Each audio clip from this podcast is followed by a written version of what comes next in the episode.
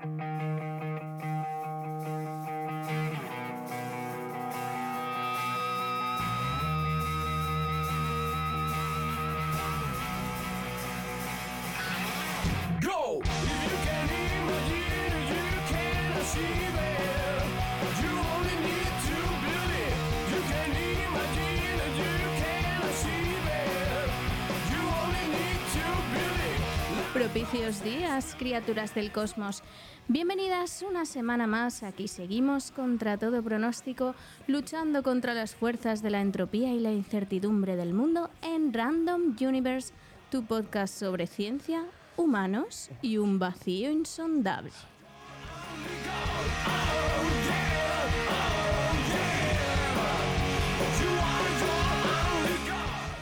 Denia al micro desde el Instituto Tecnológico de Massachusetts. Y desde Benicalap, en plena terreta, en Valencia, Víctor Marín, una semana más con un tema espectacular por delante. O sea, prepararos. Antes de empezar, me toca hacer el típico coñazo youtuber este de, por favor, dale like, subscribe. y, y todas estas tonterías, ¿sabes? Que si estáis viendo en Spotify, bla, bla, bla, seguidnos en Twitter, que, que haremos cosas guays con Twitter, ¿sabes? Es Random Unipod, todo junto, Random Unipod Podcast, pues abreviado, y ya está. Y, y no sé, y por último mencionar que, claro, me, me hicieron saber en el último programa que solo llevaba, eh, en 10 programas solo había usado tres camisetas. Entonces yo me planteé, ostras, lo gracioso que podía hacer conmigo mismo podía ser, ¿no? Hacer la típica coña de, hostia, no, es que siempre lleva las mismas tres camisetas, o cada vez lleva una camiseta distinta. En plan, ostras, ¿cómo haría llevar cada día una nueva distinta, cada vez más original, no sé qué, y todo eso, ¿sabes? Bueno, al final opté por la opción más barata de las dos. Y pues aquí estoy con la camiseta que he llevado tres o cuatro veces ya. Muy en este bien, podcast. Víctor. Hombre, otra opción, otra opción es que los oyentes eh, colaboren con el programa, que nos hagan una pequeña donación a través de Coffee y que con eso te compres alguna que otra esto- camiseta más. Esto es terrible porque siempre nos olvidamos de, de- de- de hacer propaganda de lo más importante que es la forma de, da- de darnos dinero, ¿sabes? Nos podéis invitar a un café con Coffee, hay un link por ahí abajo en el vídeo. Eh, y, y si no, nos buscáis en Coffee, Random Universe Podcast o algo así somos, no me acuerdo. Si buscáis sale, es fácil. Ya está, eh, me callo ya. Elena, ¿de qué vamos a hablar hoy?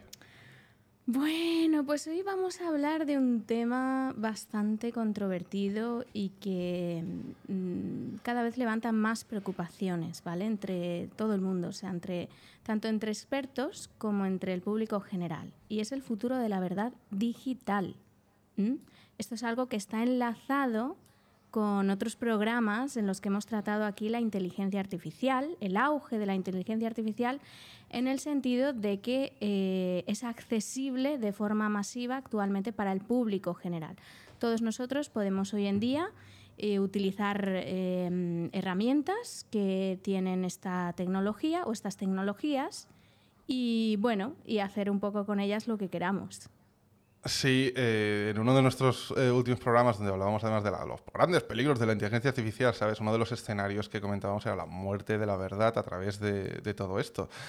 Eh, es, no sé, nos pareció un tema súper interesante y como Elena además ha trabajado de cosas relacionadas con esto, eh, no lo sé, puede aportar un montón.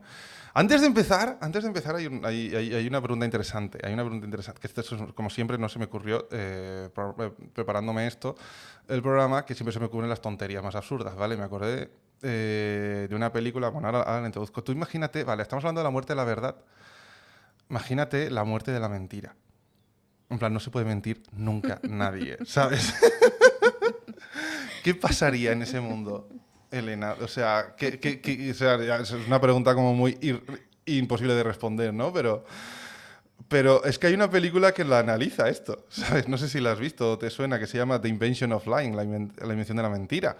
que te suena? ¿La tengo apuntada, de hecho, en mi lista de películas. Es muy graciosa, es muy graciosa. eh, viene un poco al pelo, ¿no? Porque es una sociedad donde nadie ha aprendido, se le ha ocurrido la idea de mentir. Nadie ha mentido nunca. Y no sé, y hay un tío, pues lo que le va mal la vida, la chica no le quiere, eh, debe dinero, no sé qué, pim pam pum, hasta que un día tiene una epifanía y se inventa él la mentira. Y se inventa que tiene más dinero, con lo cual el casero deja de darle, de marearle. Luego, cuando no hay dinero, es como que Ay, pues era un error del banco, ¿sabes? Nadie piensa que ha mentido, ¿sabes? Y, y- y bueno, una comedia graciosa, ¿sabes? Ahí explorando todo esto hasta, hasta que de repente se vuelve, y por esto lo comento, se vuelve en una especie de, de- de distopía ciencia ficción extrema cuando el tío decide inventarse la religión. ¿Sabes?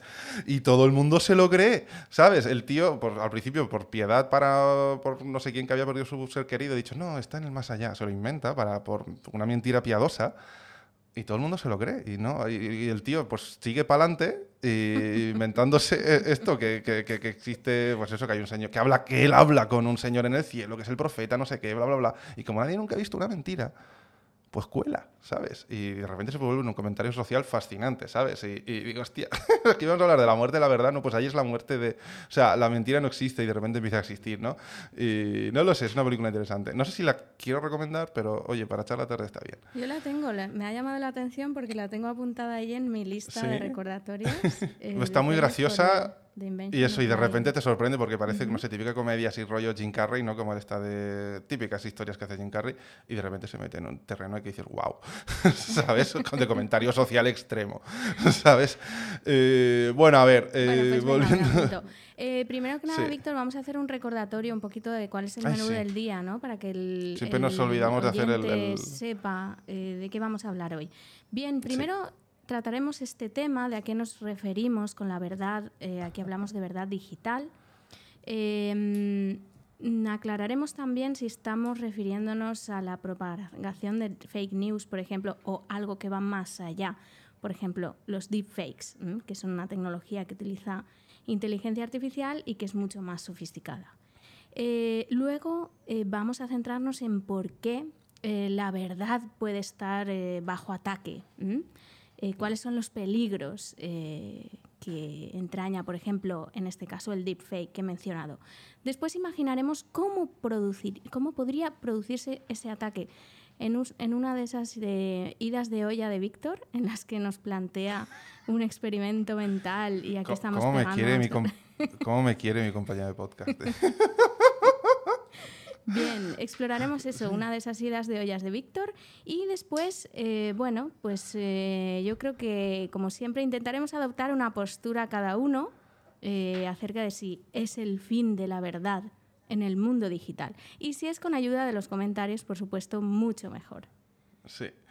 Pues nada, empecemos. Elena, ¿por qué es el deepfake y por qué debería importarnos lo que es?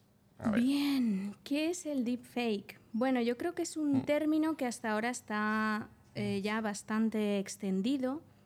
De hecho, cuando hemos estado investigando para todos estos programas eh, de Random Universe en los que nos hemos eh, eh, rayado pensando acerca de la inteligencia artificial que se utiliza cada vez más por el público y que está a nuestro alcance, yo creo que cada vez que he leído eh, diferentes opiniones, materiales, artículos, libros de personas influyentes en el área, siempre ha habido un- una preocupación común. O sea, siempre ha salido en la conversación el tema del deepfake, ¿vale? Deepfake, bueno, como podéis imaginar, es una palabra que se forma eh, por dos palabras a su vez, que tenemos por un lado deep, ¿vale? Que está la, pal- la palabra que hace referencia a deep de profundo en inglés, que hace referencia a aprendizaje profundo. Podemos comentar un poquito qué es esto.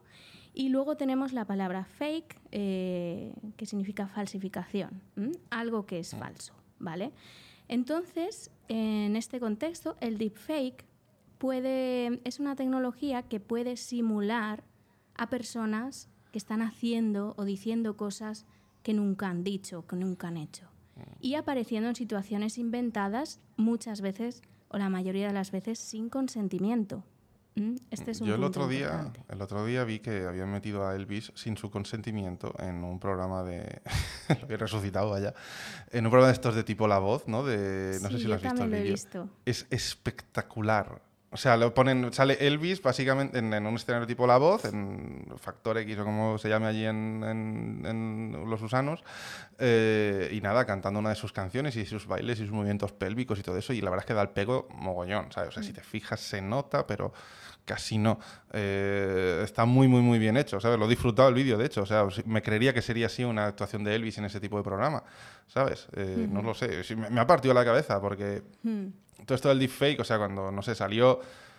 Yo vi, pues bueno, pues hostias, qué curioso, ¿no? El vídeo aquel de Obama, ¿no? En su momento. Pero la verdad es que lo dejé un poco de lado hasta que ahora nos pusimos a preparar este programa y dije, va a ver cómo está el deepfake hoy. Y me, se me- he flipado, he Has flipado. flipado. A ver, Sí. primero si nos centramos en la parte de publicidad, ahora que, que lo sacas, Víctor, Mm. fíjate que hay muchos ejemplos que, mm, que han pegado fuerte en los medios. Por un lado tenemos este que tú has mencionado sobre Elvis, pero luego también tenemos otros eh, como la actriz eh, Audrey Hepburn, ¿vale? Que, bueno, que falleció ya en 1993, pero que eh, recientemente ha protagonizado un anuncio de bombones. De bombones. Ay, no lo he visto esto. Y luego tenemos también un deepfake de Bruce Lee, que murió antes, murió en 1973, en el que recomienda una marca de whisky. Pero claro, flipante. tú ahí dices, es flipante y dices, vamos a ver, a lo mejor resulta que la filosofía de Bruce Lee, si uno lo piensa, no incluía el alcohol. ¿Mm? Ay, es verdad. Entonces, Sí. no Era una marca de whisky, has dicho. Exactamente. Me- me- Entonces me- ahí no sabemos. Pero esto es real, es esto es real. Hay un anuncio, sí, hay un anuncio real que alguien ha pagado que están emitiendo en televisiones que la gente está viendo. No es una, no es una historia que alguien ha hecho por hacer la coña, digamos, en no, YouTube. se ha utilizado para publicidad, o sea, de forma en seria y también para el ámbito cinematográfico, que podemos comentarlo igualmente. Entonces, claro, dices, em, esta persona hubiese aprobado salir en un anuncio de whisky. Eh, Pues probablemente no. Entonces, claro, aquí es donde se produce esa tensión eh, en cuanto al consentimiento, derechos de la imagen, eh, poder, o sea, poder explotar tu imagen con fines comerciales una vez te has muerto, este tipo de cosas. ¿m? Entonces, claro, se trata de algo que toca muchos aspectos, aspectos relacionados con la, con la identidad también. Eh, de hecho, el deepfake cuando aparece, aparece en 2017, creo que fue, en un foro de Reddit, porque había bueno, un usuario que se hacía llamar deepfakes, eh, pues utilizaba esta técnica, Se inventó él el término. exactamente, era Qué su bueno. nombre de usuario. Y, Y sale en Reddit. Es que Sí, sí. las cosas ya no pasan en, en la NASA o en Harvard, ¿sabes? O sea, las cosas pasan en Reddit, en Meneame y en Twitter, ¿sabes? Así es. Perdona, sigue. Bueno, en la NASA también, que volvemos a la Luna, ¿eh? Recuerdo que hicimos Eso, un sí. programa sobre esto. No sé si... sí. Bien, entonces, ah, este, perso- este personaje eh, utilizó el deepfake, esta tecnología, para, eh, bueno, una aplicación en pornografía, o sea, para utilizar caras eh, de Ay, no. celebridades, mujeres, por supuesto, Y y, ponerlas en desnudarlas, sí. situaciones eh, pornográficas para las cuales no habían dado su consentimiento, obviamente. Sí, me acuerdo. Y que luego era en plan, o sea, con ese software tú lo bajabas y puedes hacer eso con tus amigas, ¿sabes? Y- Claro, y, era claro. como un poco, sí. Claro, entonces aquí fue, eh, ese fue los inicios del deepfake y cómo se generó muchísimo revuelo acerca de todo esto. Eh, además, tened en cuenta que mm, el deepfake es una tecnología que se desarrolla con inteligencia artificial, ¿m? con redes neuronales artificiales. Entonces, el- la cuestión aquí es que las redes neuronales artificiales funcionan muy bien cuando les damos una gran cantidad de datos. O sea, cuando alimentamos esa red neuronal con muchísimos datos. ¿Qué pasaba con las celebridades? Pues que hay mogollón de materiales en Internet que podemos utilizar precisamente para generar un deepfake. Y cuanto más material absorba, esta IA va a hacer un deepfake más, eh, más Mejor, sí. sofisticado. Exactamente. Eh, Entonces, claro, eh, por eso en aquel momento los deepfakes de celebridades, pues eso se podían hacer con facilidad y al principio chocaban. Ahora ya sabemos que los deepfakes están entre nosotros y tenemos un ojo un poco más crítico, ¿m? me atrevo a decir.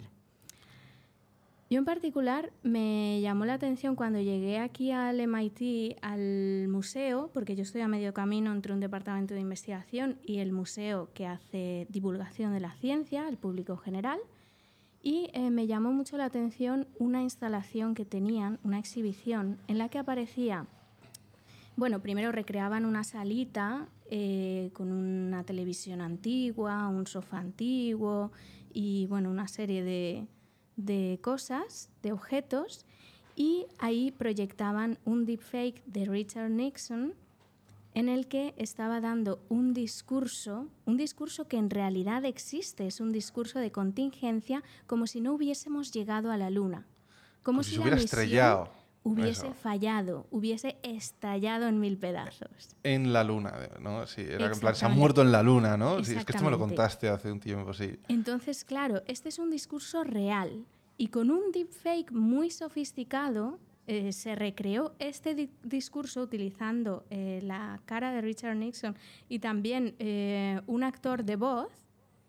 Y que, y aquí Un actor de voz. Sí, y el resultado. Ja. Sí, sí, ahora también hay deepfakes que se, que se hacen con Ahora audio, te hace la, habitación entera, es fa- la habitación esa entera te, hace- te la hacen Sí. falsa hoy. No, pero vamos a ver, el actor de voz no es que imitase su voz, lo que imitaba, lo que imitó fueron las pausas eh, al hablar, este tipo de cosas. Ah, ¿vale? y luego una IA lo puso la. Exactamente. la joven. exactamente. O sea, una cosa muy sofisticada. Entonces a mí me llamó mucho la atención porque además esto, eh, esta propia, eh, esta misma exhibición fue algo que levantaba un poco de polémica entre el personal propio del museo del MIT. Porque de hecho yo me encontré algunas personas que me dijeron, oye Elena, es que esta, esta instalación, si ahora la gente empieza a decir en Twitter que en el Museo del MIT están poniendo que no llegamos a la Luna, y me Ya, se puede malinterpretar fácil, eh, Y sí. me decían, la vamos a tener que quitar. Cuando precisamente eh, lo que está haciendo es Ah, claro. alertar, entre otras cosas, de, de lo creíbles que pueden llegar a ser estas tecnologías. En este caso se hizo con un equipo experimentado, pero ahora nosotros también tenemos tecnologías de bolsillo, tenemos aplicaciones con las que se hacen deepfakes Te lo, fácilmente. te lo haces en casa, te lo haces en Exacto. casa, esto es esto es lo fácil. que se o sea, pero que lo son se conoce como cheap fake. Algunos le dicen cheap, cheap. fake. Ah, cheap fake, de barato. Así es, así es. Es, es- es- es- absolutamente terrible. Eh, bueno, terrible no lo sé si es la palabra. Muy interesante lo es. Eh, ¿Qué hacemos con esto? O sea, hay, hay la gente, hay gente que se creyó de verdad, hay gente que te alertó, pero hay gente que se creyó algo, que le cambió la idea de algo. No sé No, si de la viste gente algo. que yo he entrevistado, desde luego no. Porque yo le he dado muchas vueltas eh, a esta exposición con, visitan con eh, visitors, sí, visitantes eh, al museo y hemos estado hablando largo y tendido. De hecho, se Mm. nos ocurrió la brillante idea de ofrecer un curso para el público general para enseñar a la gente eh, cómo hacer, hacer deepfakes. fakes. Sí, Me no solo en- deepfakes, sino también O sea, vais fakes de con frente, historias, sois con ChatGPT, pero sí, uno de las sesiones, aceleracionista. Sois acelo- aceleracionistas, ¿no? una Buscáis de las esto de... sesiones estuvo centrada en, en cómo, en enseñar a la gente cómo hacer deepfakes, deepfakes eh, chulos.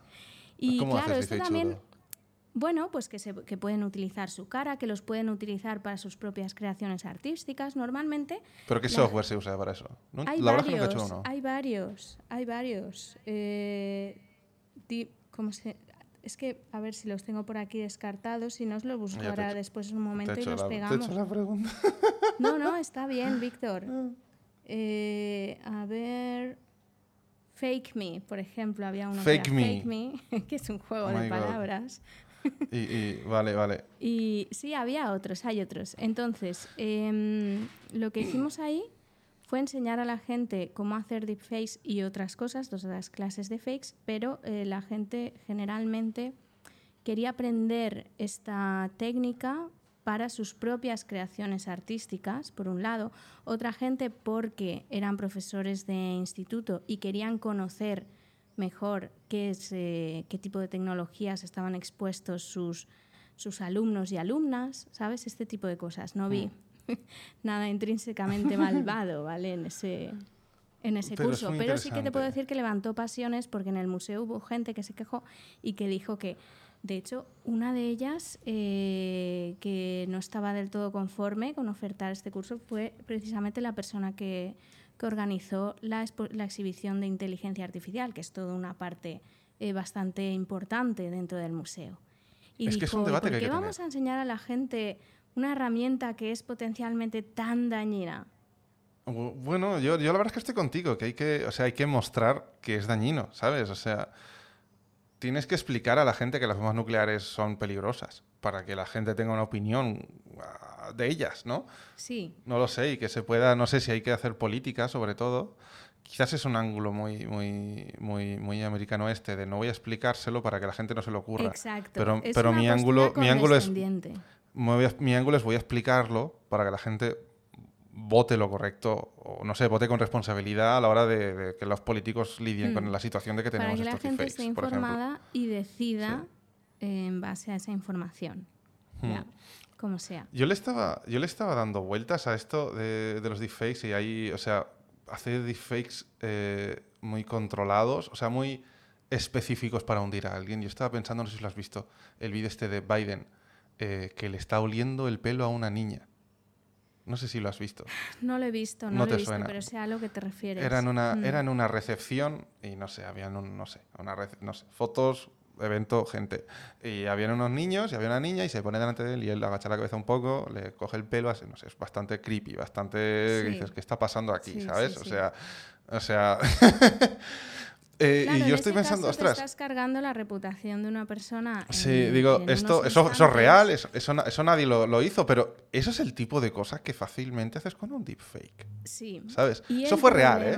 Sí, sí, te entiendo, el pero el Mm. problema ahí es que una vez instauras en, en la gente esa idea de que esta persona... Quítalo, quítalo luego, es sí. muy difícil, aunque luego la desmientas, es difícil, porque parece que ya ha Sí, calado de alguna forma. Sí, se queda, haces 20 como esas y todas que sean así un poco al filo de la verdad, ¿sabes? Que el vídeo real mm, se hace, no lo sé, bueno, yo qué sé, se, se queda en el, en el subconsciente colectivo, ¿sabes? Sí. Sí, De todas formas, y- yo creo que, el, que ejemplos en política los hay mucho peores. O sea, esto puede Sí. iniciar hasta una guerra. Sí, totalmente. No lo sé, es que, hacerlo. es que estaba pensando, ¿no? Como gestito rápido de vídeo de 10 segundos que generas con una inteligencia artificial, un deepfake de estos que no costaría mucho. Hostia, y así con una persona, no lo sé, es el tipo de cosa que yo generaría, ¿no? Si quisiera hacer Sí, el mal, ¿no? Pero también Digamos. puedes generar un discurso de Putin o de otros, También. ¿sabes? Que se ha hecho, que se ha hecho. Entonces, al principio todavía no Mm. éramos conscientes de que esta tecnología estaba entre nosotros, pero, o sea, puede, estaba- puede tener consecuencias brutales.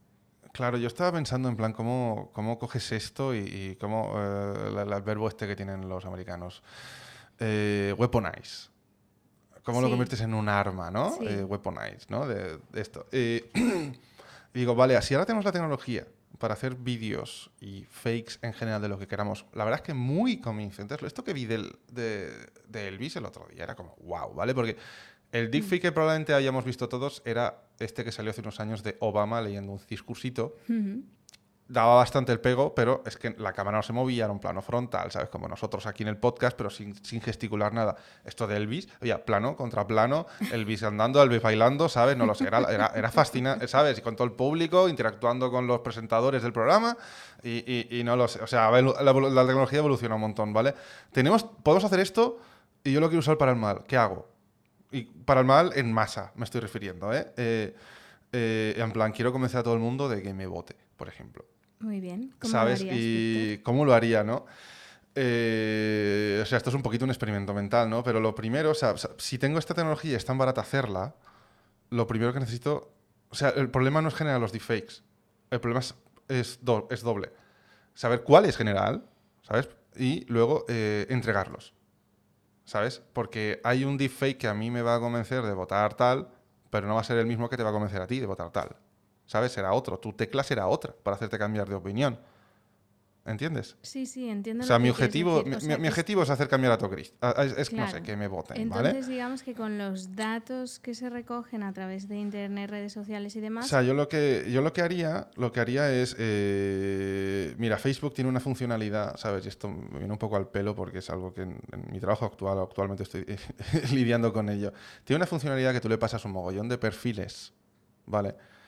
Y él solito internamente es como que, o sea, perfiles de Facebook, cuentas de Facebook. Le dice, toma, esto, esto- en plan, esto es mi público objetivo, estas 20.000 personas, ¿vale? Y él internamente los abstrae, los conceptualiza, saca perfiles, saca métricas y bla, bla, bla.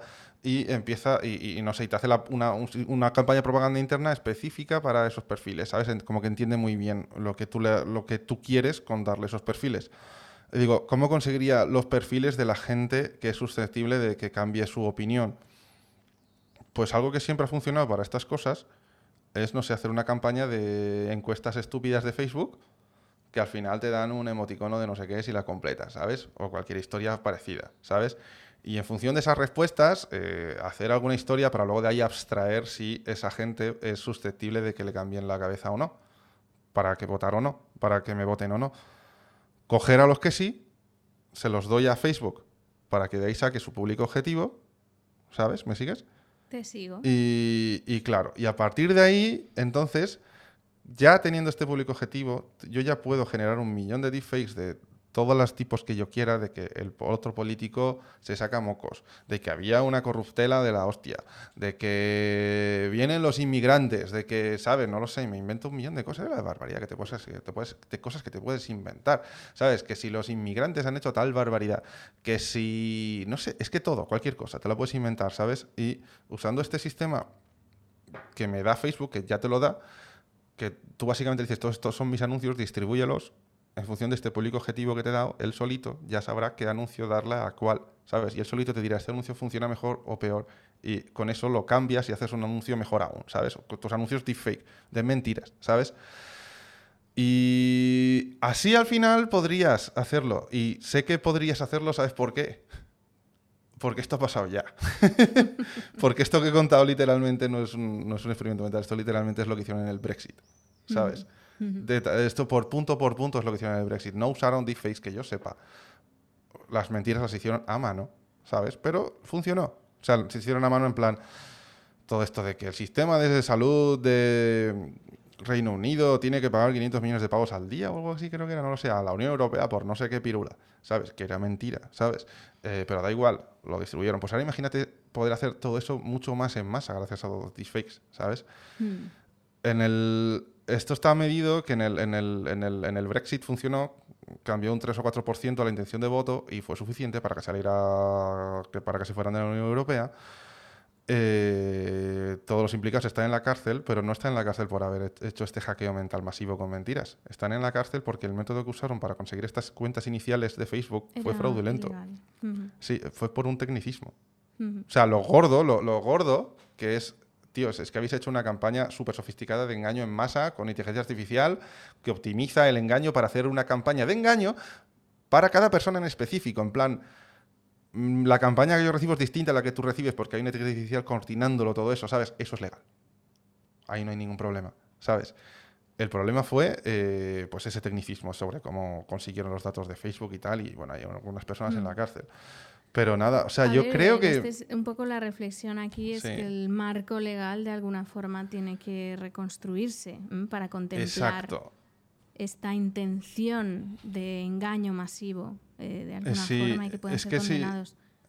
Si, si yo tuviera que usar toda esta tecnología de deepfakes para, para, para liarla mucho, lo, pues probablemente lo, lo haría de esta manera, porque ha visto que funciona y si funcionó, si cambió un 3% sin deepfakes de la intención de voto, eh, pues con deepfakes igual es un 30, ¿sabes? Y si todo está todo optimi- optimizado por inteligencia artificial, más aún, ¿sabes? No lo sé, puede ser brutal, ¿sabes? Una de las conclusiones que he llegado aquí dándole vueltas al programa es que tenemos una ventana, o sea, todas estas consecuencias negativas de las que vamos a hablar solo pueden ocurrir en los próximos años, si lo piensas. Porque si te, yo creo que si te esperas 10 años, la regulación lo ha regulado. O sea, la- la- los políticos lo han regulado. ¿sabes? Hay como una ventana de oportunidad para que se líe parda. Ya, ¿Sabes? entiendo lo que decir. o sea, ahí tenemos unos, tienen los malvados que quieren usar esto para el mal, pues tienen unos años para liarla, ¿sabes? Si se esperan, por su propio peso, toda esta tecnología eh, será regulada, ¿sabes? O sea, esto no puede pasar, no creo que pueda pasar dentro de 40 años, creo que o pasa ya o no pasa, ¿sabes? Bueno, a no ser que haya una- un cataclismo, ¿sabes? No lo sé. Pero no lo sé, no lo sé. ¿Qué opinas de todo esto? No, creo que, creo que tienes mucha razón. Eh, de todas formas, mi esperanza es que no tenga que pasar años y años para construir ese marco legal, ¿sabes?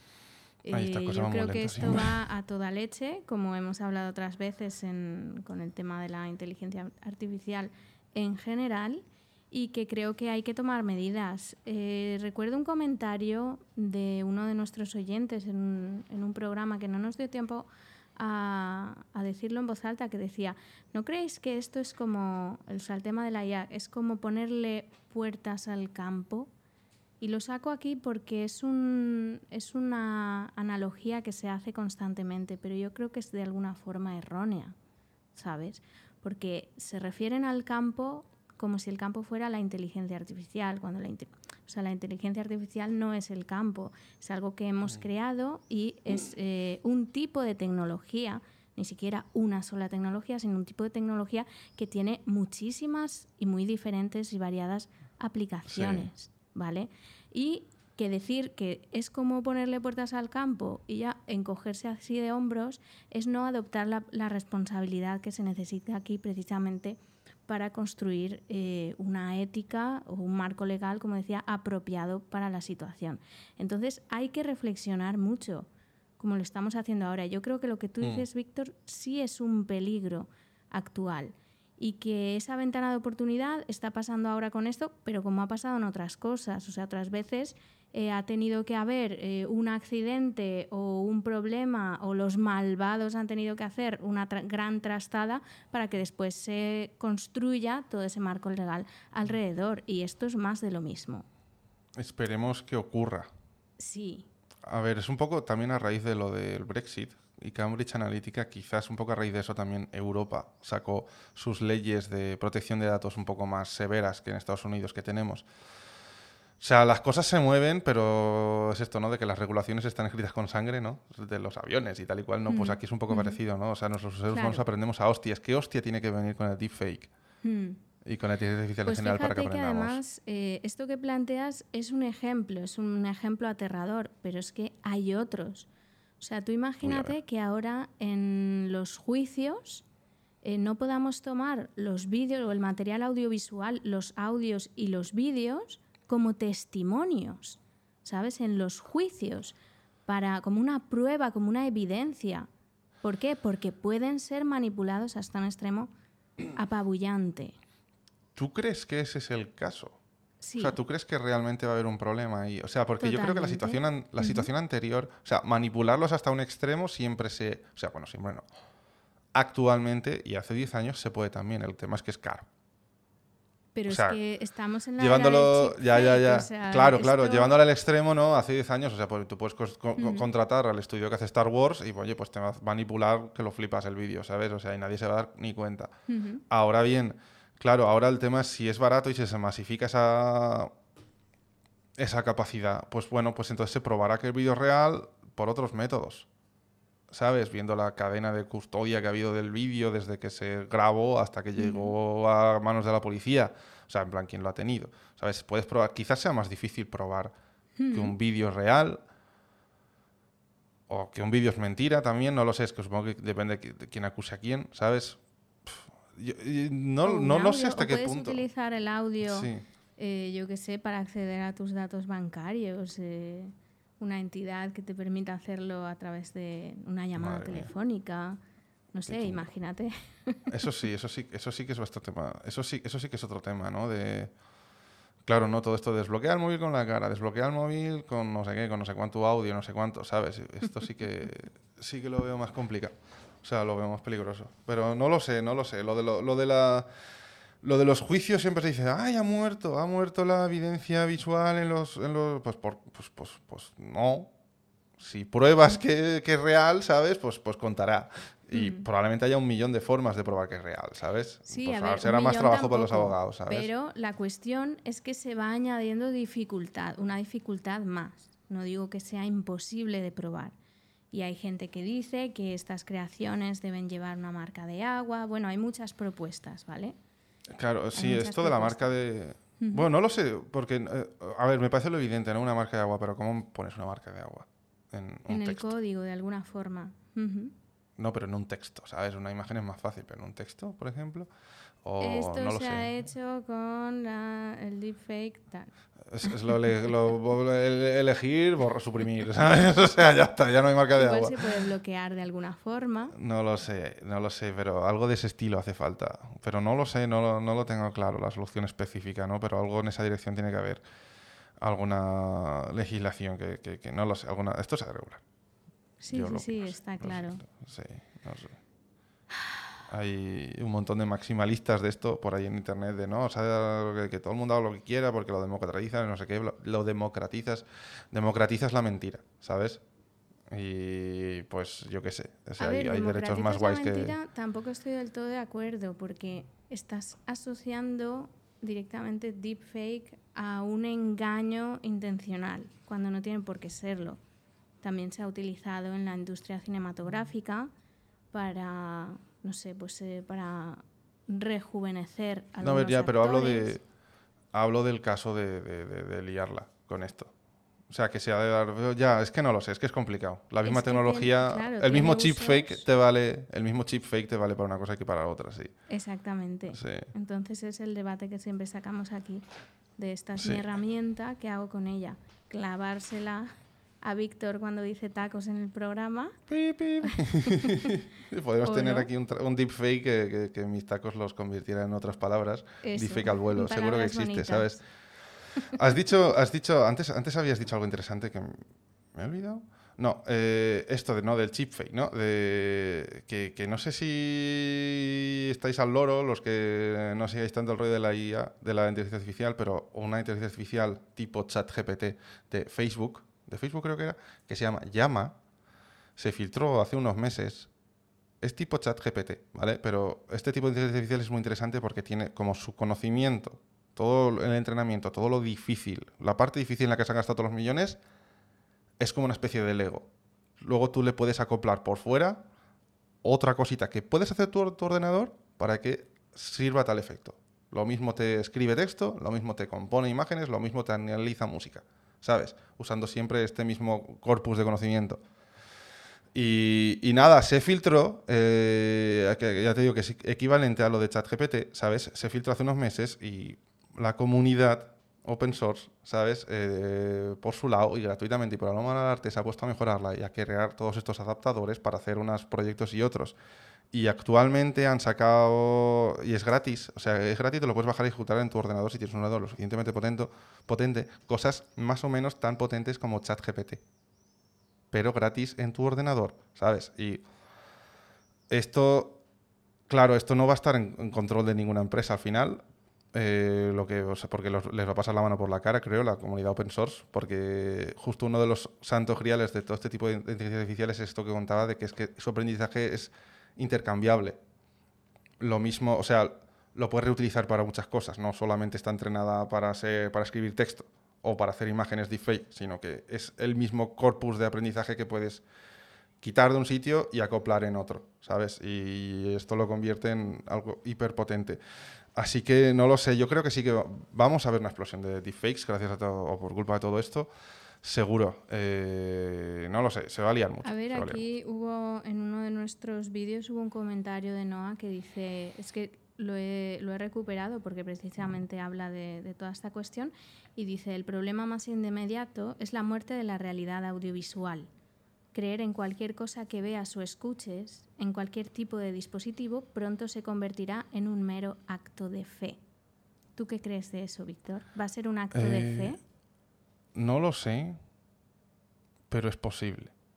Y de hecho aquí podemos pensar en la ventana de oportunidad que tiene el mal para actuar antes de que se regule mal. esto. Sí. Viva el mal. ¿Sabes? O sea, Viva yéndonos un poco al... Me gusta. Yéndonos un poco al caso extremo este que plantea este oyente, eh, claro, nos podemos ir a un sitio en el cual, claro, empezamos a consumir tanto deepfake y todo bajo este es- un esquema parecido al que hemos comentado antes en el experimento mental este que al final no era porque era el Brexit. Eh, ¿Sabes? Que, que no sé, que estemos bombardeados por todas partes de deepfakes, ¿no? Esto lo exploramos un poco en el programa de de mil maneras de morir por inteligencia artificial, no. ¿Cómo, cómo, cómo, cómo Algo así, algo así. Algo así. Esto de cómo, cómo la IA la puede liar parda, ¿vale? Y no sé, estuvimos dando vueltas. Muy interesante, uno de mis favoritos, ¿eh? De los que a mí. Para mí fue muy interesante, ¿no? Pues uno de estos hablábamos, una de las formas de, habl- de- de que la IA la puede liar mucho, justo que lo tocamos muy por encima, fue esto, ¿no? Eh, matando la verdad. Y, creo que nos quedamos mucho jugo ahí de sacar de aquí, ¿no? Eh, si te acuerdas, eh, yo planteaba, ¿no? Pues una situación en la cual eh, primero todo es mentira y no nos damos cuenta, o sea, con todo, no todo, todo, ¿vale? Sino, no sé, en general, yo qué sé, la mayoría de cosas, no sé, todo lo, que consumimos por ahí, que no sabemos muy bien qué es verdad, qué es mentira, pero todavía no sabemos que hemos de hacer un acto de fe, porque todavía no es lo medio creemos, ¿sabes? Y ahora es Pero lo- cuando, eh, ¿a qué te refieres por hacerme el que interesante, digo, mentira? O sea, esa, ¿Cómo? esa premisa eh, la puedes explicar. Eh, que dices- no es todo mentira. Sí, Vale. O sea, a ver, es un poco una exageración, ¿no? Pero que Sí, esto, sí, que hay una, hay una cierta probabilidad, hay una cierta probabilidad de que lo que consumes, lo que te llega en las noticias, en las redes, en todo, Ujú. sea una está elaboración de alguien, sí. se está manipulado, como ahora se ha democratizado con los chip fakes y tal y cual, pues todo Christopher puede hacer esto, ¿sabes? Y hasta el, el- el- el actor más pequeñito, con actor me refiero a persona con intereses, ¿no? La empresa más estúpida, no sé, la fontanería de abajo, se ha inventado que el fontanero de enfrente, eh, pues no sé, es un pederasta, ¿sabes? Y hay un vídeo. Qué horrible. Bueno, pero me entiendes, ¿no? Y hace propaganda, hace, eh, no sé, ya ha puesto anuncios en los cuales se ve que, que la fontanería de enfrente, eh, pues no sé, haciendo algo malvado, no sé, robando a sus clientes, ¿sabes? Ha sacado ese vídeo por ahí, ¿sabes? Y tú lo ves, hostia, no voy a- nunca voy a contratarlos más, en verdad es mentira. Y, y dime tú los fontaneros de enfrente qué hacen contra eso. Pues gritar que no es verdad, pues ¿cómo lo sabes? ¿Sabes? No, tampoco tienen los medios para defenderse de algo así, ¿no? Denunciarlo, ya, pero es que está, los juegos están colapsados de denuncias porque el, el panadero de enfrente lo ha hecho también con el otro, ¿sabes? Y así todos con todos, ¿no? Esto es un fenómeno social, ¿no? Fenómeno social de todos empezamos a mentir y sobre todo la peña con, con- con- perdón, con medios y dinero y tal. Y no sé, lo que nos consumimos y lo que nos llega en general, eh, pues, te- es ahí, pues no nos acabamos de creer. O, sea, o no nos lo podemos creer. Y hay como dos estados, ¿no? Comentaba que esto me parece interesante, que es el primer estado de todo es mentira, pero lo ignoro, no me he dado cuenta todavía. ¿Sabes? En general soy consciente que hay deepfakes, soy consciente que hay bulos y fake news, pero todavía tengo un poco de fe en la humanidad, vamos a decirlo así, ¿sabes? Y luego hay un segundo estado en el cual ya te has dado cuenta que, hostia, que no te puedes fiar de nada, ¿sabes? Y este segundo estado es interesante, ¿no? Porque ya no es que no te creas al político, que eso, pues la mayoría de veces ya no lo hacemos, eh, sino es eso, que no te crees ni al panadero, ¿sabes? De enfrente. Y, y este es un estado muy, muy, muy, muy interesante, ¿vale? Porque creo que se a hacer una analogía interesante con lo que pasa con, con, con nosotros de China y Rusia. Porque en este estado sería una... Ahora explico esto. En, en este estado, si lo piensas, todo sería ruido. Tu visión solo llegaría a unos metros de ti. No sabrías qué hay más allá, porque no podrías fiarte de lo que te llega. Solo tendrías claro lo que es tu casa, tus amigos, un poco tu curro y poco más, ¿sabes? El resto sería todo fake. Habría una niebla, o, no, pero no lo sabes, habría una niebla de guerra que se llama, ¿no? De en torno a ti. Más allá de 100 metros de ti, no sabes qué hay. Así un poco, eh, di- diciéndolo así de un poco forma metafórica. Eh, creo que algo parecido está ocurriendo hoy con China y Rusia viviendo en un país en la OTAN, ¿sabes? Y esto no lo digo defendiéndolos de ninguna manera, pero me apuesto lo que quieras que mogollón de cosas que nos llegan de allá pues son fakes, ¿sabes? Yo no sé qué pasa dentro de Rusia, no sé qué pasa dentro de China. Nos llegan un montón de cosas y pues la verdad es que no tengo claro de qué fiarme. ¿eh? Y de nuevo no estoy defendiendo para nada a China y Rusia, ¿eh? pero creo que es una- un fenómeno de pues, pues esto, de estar en, la- en un mundo con las tensiones que tenemos, ¿sabes? Eh, entonces el mundo se ha hecho más pequeño.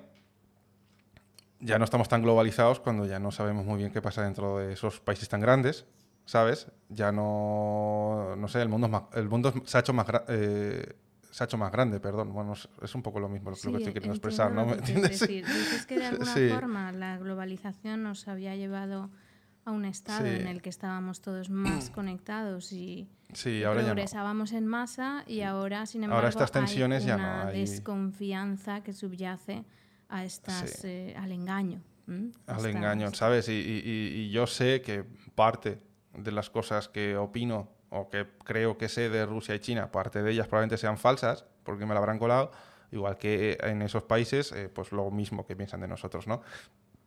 Pues imagínate este fenómeno en masa. ¿Sabes? ¿Qué pasaría? O sea, y, y esto te lo. Imagínate este fenómeno en masa a nivel más allá de 100 metros de ti. eh, no te puedes fiar de las cosas, ¿sabes? O sea, tú sabes un poquito lo que hay a tu alrededor, es lo, lo- lo- lo tangible, es lo creíble. Lo, lo que te llega, pues no, pues no sabes si es cierto o no, ¿sabes? Y llega el día que es como que desistes, ¿no? Porque no podías intentar verificarlo todo, ¿sabes? Puedes intentar verificar cosas y algunas cosas verificarás, pero no todo, ¿sabes? ¿Y, y qué A haces ver, con no esto? lo Y, en- puedes y- y en verificar esto... todo, y- y- pero- y- di, Bien, bueno, di. acaba, acaba. No, no, no, di.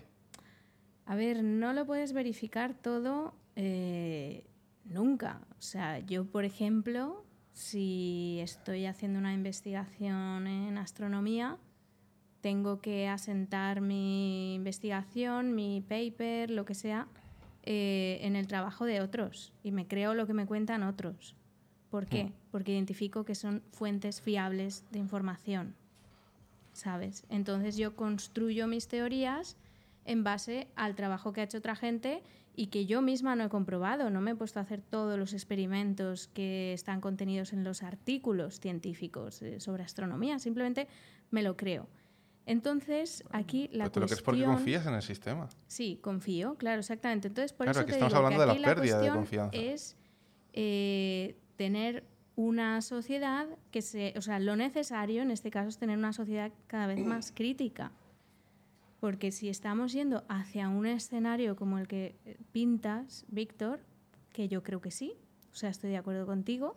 Yo Creo creo que un lo- poco, pero lo no, no creo que... que- vayamos a llegar ahí, pero creo que un poco nos, nos acercaremos. No, a ver, yo no creo ¿Eh? que vayamos a llegar a dudar de todo. O sea, eso es un tipo de solipsismo filosófico en el que no creo. Yo no dudo de la existencia de todo, yo no dudo de todo lo que tengo alrededor, ni de todas mis fuentes, ni necesito comprobar todo. Es cierto que tengo amigos que sí, que han caído precisamente en, esta, en este tipo de pensamiento. ¿Vale? Claro, ahora Y- cada vez más, sí, no, ya sé lo que te refieres, ¿no? Gente que se ha visto abrumada por ideas, no sé, entre comillas, conspiranoicas, ¿no? y Claro, acaba desconfianzado de todo. Yo creo que esto se va a amplificar bastante a medida que los deepfakes se popularicen y se empiecen a usar por todos, porque lo usarán, ¿sabes? Yo no lo tengo tan ¿Por qué no claro. hacerlo? O sea, en parte eh, te doy la razón, pero por otro lado también cuando los deepfakes eh, convivan eh, en el día a día con nosotros, creo que habrá cierta regulación y creo que también tendremos capacidad de discernir entre lo que es el deepfake y lo que no. Ahora mismo en el museo tenemos expuesta esta, exposi- esta exhibición que he dicho sobre Richard Nixon, dando ese discurso de que no llegamos a la luna, pero al lado tenemos también un panel que entrena a los visitantes eh, para que sean capaces de discernir si un vídeo es un deepfake o no, o es un vídeo real. Entonces te entrena, te Ah, va sí, ¿cómo- claro. ¿Qué, Un qué- poco qué la- dice? ¿Qué sí, es dice? muy interesante. Un poco la idea con toda la exposición de la IA es mostrar, esto me lo dijo la eh, curator, ¿cómo se dice? La comisaria de la exposición, me dijo que, mm, que la idea era mostrar qué puede hacer un ser humano, qué puede hacer una máquina, qué puede hacer un ser y hay una especie de competición constante, ¿no? Porque nosotros hacemos Mm. el deepfake cada vez más sofisticado, pero nuestras técnicas de detección también serán cada vez más sofisticadas.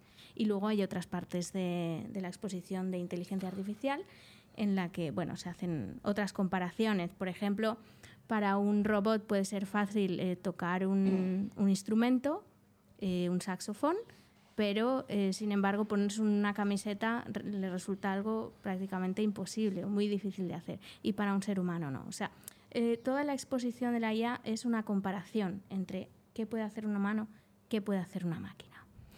Ojalá Bien, tenga razón. en cualquier caso, respecto a lo que dices, yo quiero poner énfasis aquí en la cuestión de las fuentes. O sea, y de tener eh, una sociedad crítica que sepa discernir entre fuentes fiables de información y fuentes que no lo son. Y luego sí, que sepa, eh, que dude, que dude sobre todo en cuestiones tan delicadas como las relaciones entre países, entre estados. Pero ponte, pero ponte en el caso eh, mundanísimo de la panadería, las dos panaderías enfrentadas. ¿Cómo verificas fuentes ahí?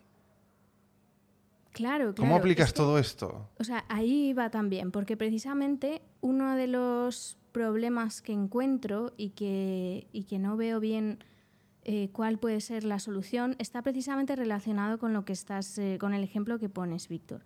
O porque nosotros ahora a lo mejor podemos estar en cierto momento entrenados para identificar que es un deepfake o que no lo es, igual que nos hemos entrenado con el cine y decimos, mira, esto está hecho por ordenador.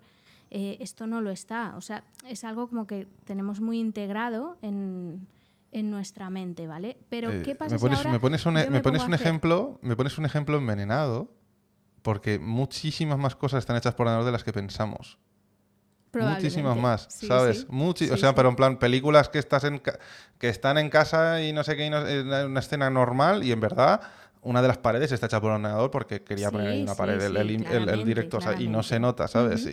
Entonces, bueno, perdona, sigue. precisamente, no, el problema que veo aquí es que si se hacen una serie de vídeos eh, con el deepfake que pueden hacer tambalear sociedades enteras y resulta que estos vídeos se propagan por un, en un país que esté menos desarrollado, que tenga menos recursos, que la población esté menos educada, ahí sí que va a ser un problema porque se va a generar un caos brutal si la gente empieza a creerse lo que ve directamente.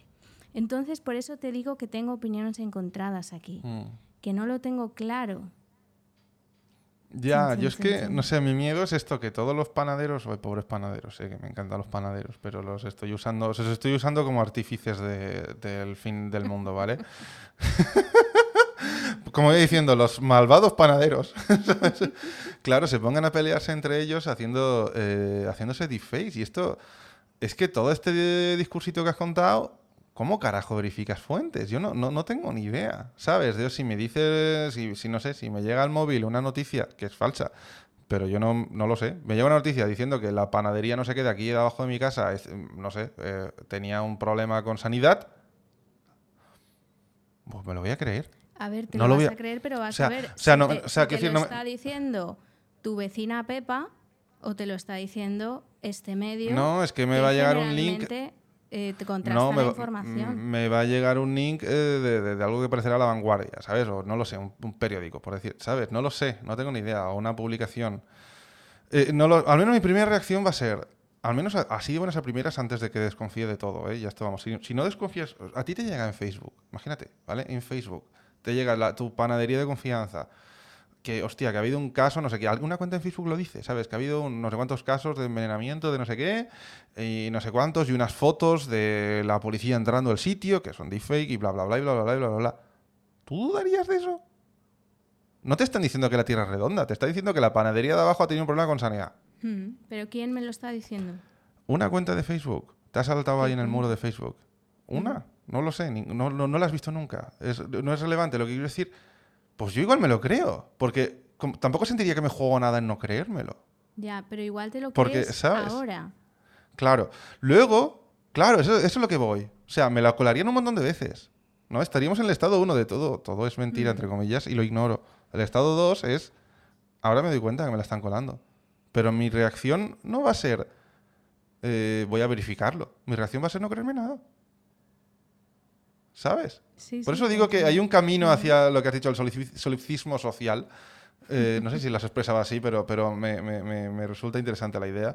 Eh, hay un camino aquí, depende lo que pase con los panaderos, depende cómo se porten, ¿sabes? Pero hay un camino ahí a un estado en el cual eh, hay un escepticismo súper tóxico eh, de todo con todo, ¿sabes? Y que la niebla de guerra lo cubre todo y, y con lo cual ahí tienes que, no sé, ahí pues la sociedad cambia mucho. Hmm. Y tú como persona, no sé, tú por ejemplo, que eres una comunicadora de la ciencia, imagínate si la sociedad llega a ese punto, ¿qué haces tú? Tú, Elena, ¿sabes? Yo, aprender a contrastar las fuentes. Lo Aprender primero. a contrastar. Sí. Pero, pero, pero a contar las cosas, o sea, si no te van a creer. sí, aprender a contrastar. A ver, no me van a creer. ¿Por qué no me van a creer? Porque no se creen ni al panadero, A lo mejor yo creo que. ¿sabes? Hmm. En este estado, ¿eh? En este hipotético, ¿sabes? O sea, llegamos a un punto muy... que no tengo ni idea de lo que pasa ahí, ¿sabes? Pero muy chungo, ¿sabes? Muy medieval, de que el pueblo vecino pienso que me va a matar, ¿sabes? Sí, yo lo entiendo, pero tampoco creo que Mm. puedas poner al mismo nivel eh, las fuentes de información. O sea, hay fuentes de las que te vas a fiar más porque crees en los procesos de control, que no significa que no se la puedan colar, ¿eh?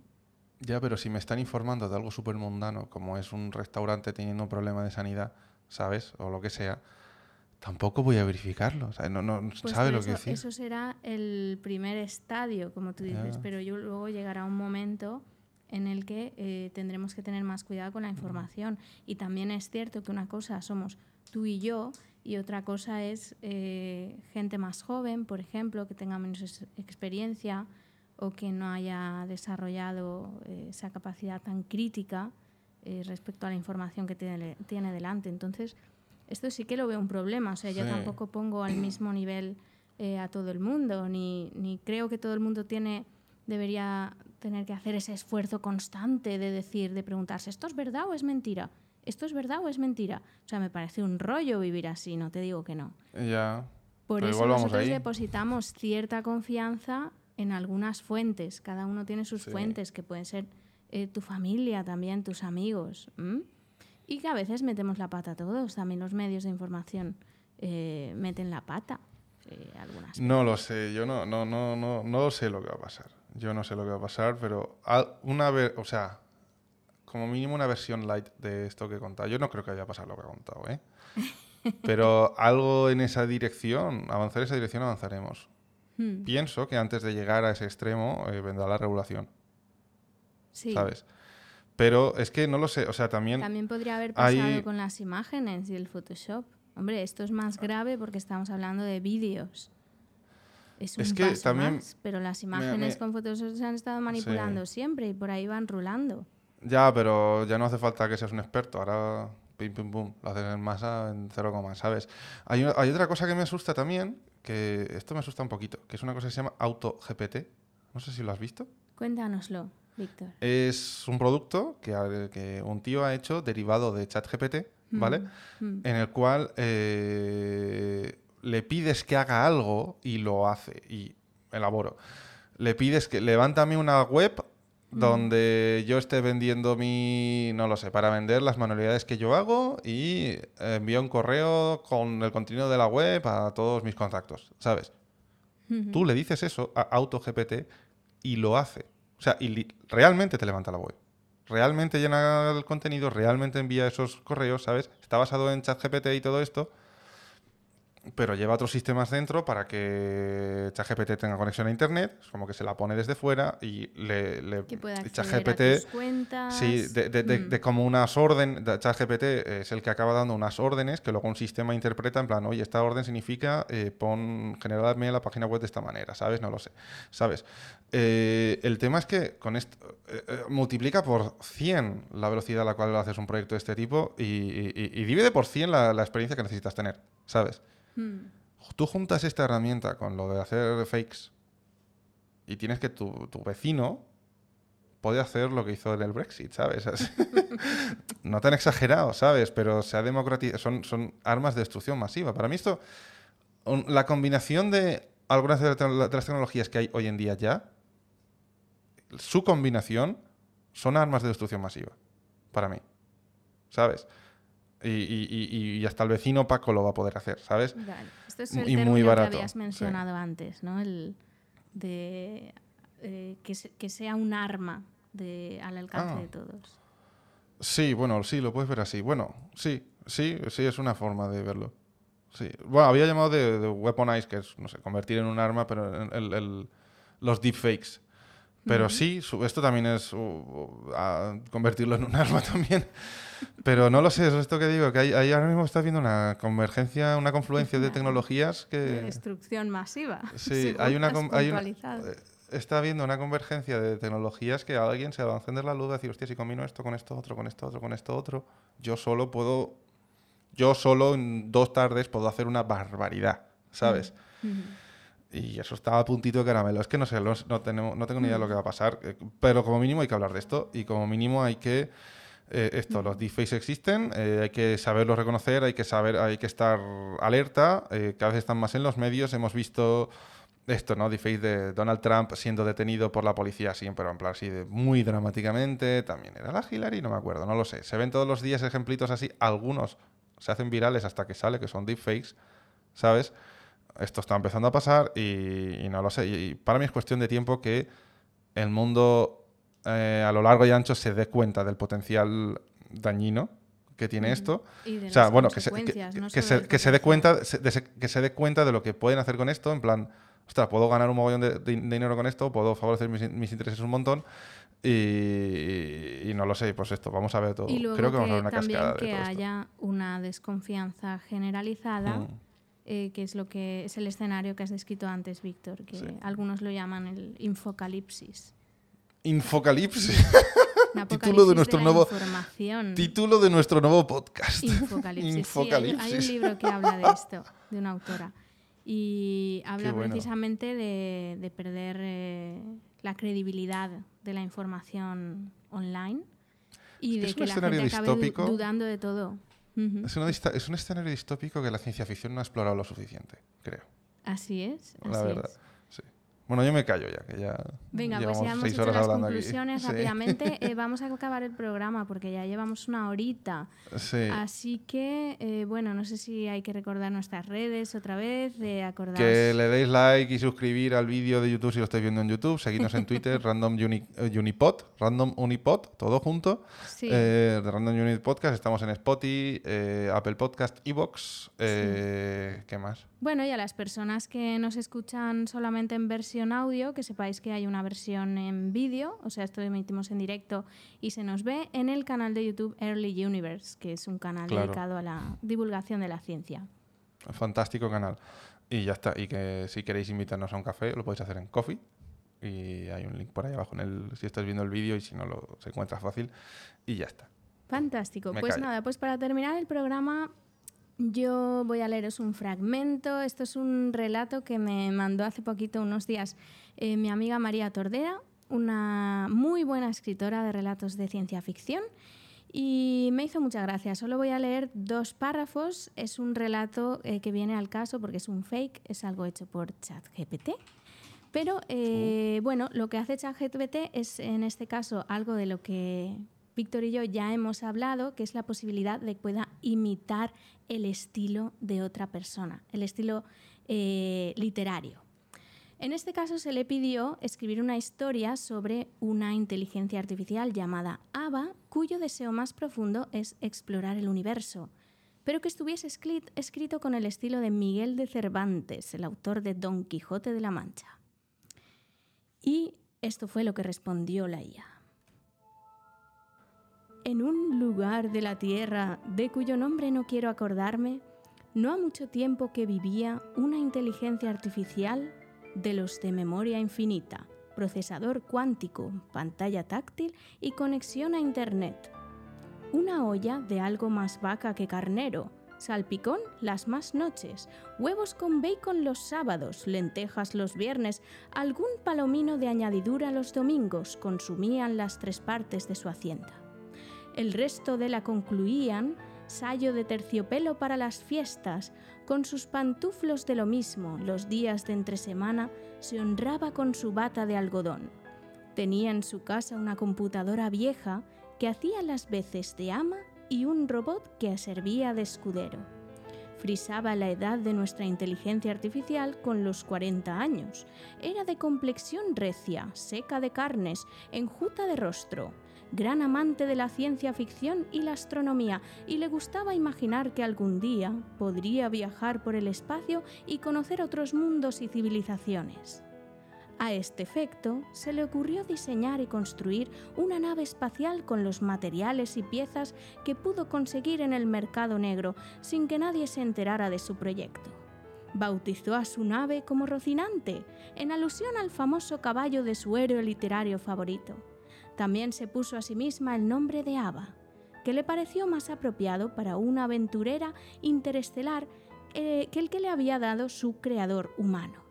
Y así, una noche, cuando todos dormían, se escapó de su casa con su nave y su robot escudero, al que llamó Sancho Panza, y se lanzó al cielo, al cielo estrellado, en busca de sus sueños.